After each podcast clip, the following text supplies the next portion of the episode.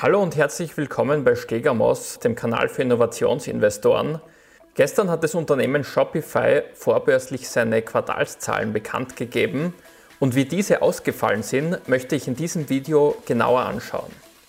Für alle, die Shopify noch nicht kennen sollten, das Unternehmen aus Kanada bietet die führende Shop-System-Plattform an, auf der sich online jeder ganz einfach aus Vorlagen einen Shop zusammenstellen und mit Hilfe weiterer Programme, Anwendungen bzw. Applikationen diesen betreiben, erweitern und verwalten kann. Wenn man hier in den Q4-Flyer von Shopify hineinschaut, den sie gestern veröffentlicht haben, dann sieht man hier diese Grafik, die sich auf die Entwicklung von Shopify über die letzten Jahre bezieht. Und auf dieser Grafik lässt sich die Innovationskraft des Unternehmens gut beobachten. Hier sieht man, wie sich Shopify ursprünglich von einer Shop-Vorlagenplattform mehr und mehr zu einem gesamtheitlichen Shop-Verwaltungssystem entwickeln hat können und seine Position durch Kooperationen mit immer mehr führenden Handels- bzw. Social-Media-Plattformen ausbauen hat können. Bei seinen neuesten Partnerschaften lässt sich gut erkennen, dass Shopify immer stärker im asiatischen Raum Fuß fasst, was natürlich ein enormes Wachstumspotenzial für die Zukunft birgt. Und bei dieser Umsatzwachstumskurve hier sieht man das enorme Wachstum des Unternehmens der letzten Jahre und man sieht hier recht gut, dass der Umsatz sich alle vier Jahre in etwa verfünffacht hat. Außerdem lässt sich aus dieser Grafik gut erkennen, dass die Einnahmen aus Abogebühren einen immer kleineren Anteil des Umsatzes ausmachen und dass hier immer mehr Einnahmen aus zusätzlichen Dienstleistungen, also aus anderen Händlerlösungen, eine immer größere Rolle spielen. Und das ist insofern positiv zu werten, als dass es ein Hinweis darauf sein könnte, dass die Umsätze vor allem dadurch gesteigert werden können, dass die Angebote von Shopify den Kunden einen gesteigerten Mehrwert bieten, sodass diese von sich heraus mehr Dienstleistungen in Anspruch nehmen und weniger dadurch, dass sie gezwungenermaßen aus einer Notwendigkeit heraus von den Abogebühren zur Kasse gebeten werden. Wenn man sich die Marktanteile der E-Commerce-Branche anschaut, dann sieht man, dass das kanadische Unternehmen nur noch von Amazon überboten wird, wobei Shopify in seinem speziellen Segment die Nummer 1 ist, denn diese Grafik gibt Marktanteile des E-Commerce-Marktes wieder, jedoch sind Shopify und Amazon in ihren jeweiligen Kerngeschäften keine direkten Konkurrenten. Shopify ist eine Shop-System-Plattform, und Amazon eine Handelsplattform. Dennoch sieht man hier, dass Shopify in dieser Grafik im E-Commerce-Bereich bereits vor Handelsplattformen wie Walmart, eBay oder Apple auf Platz 2 liegt. Außerdem ist der Marktanteil von Shopify fast so groß wie der von Walmart und eBay zusammengenommen.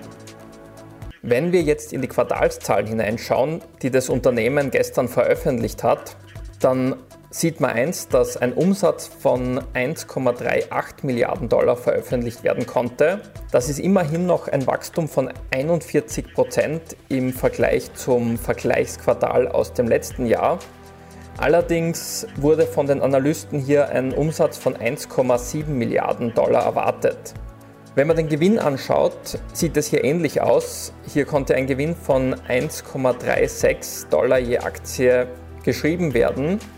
Allerdings haben sich die Analysten hier auch einen Gewinn von 1,46 Dollar je Aktie erwartet.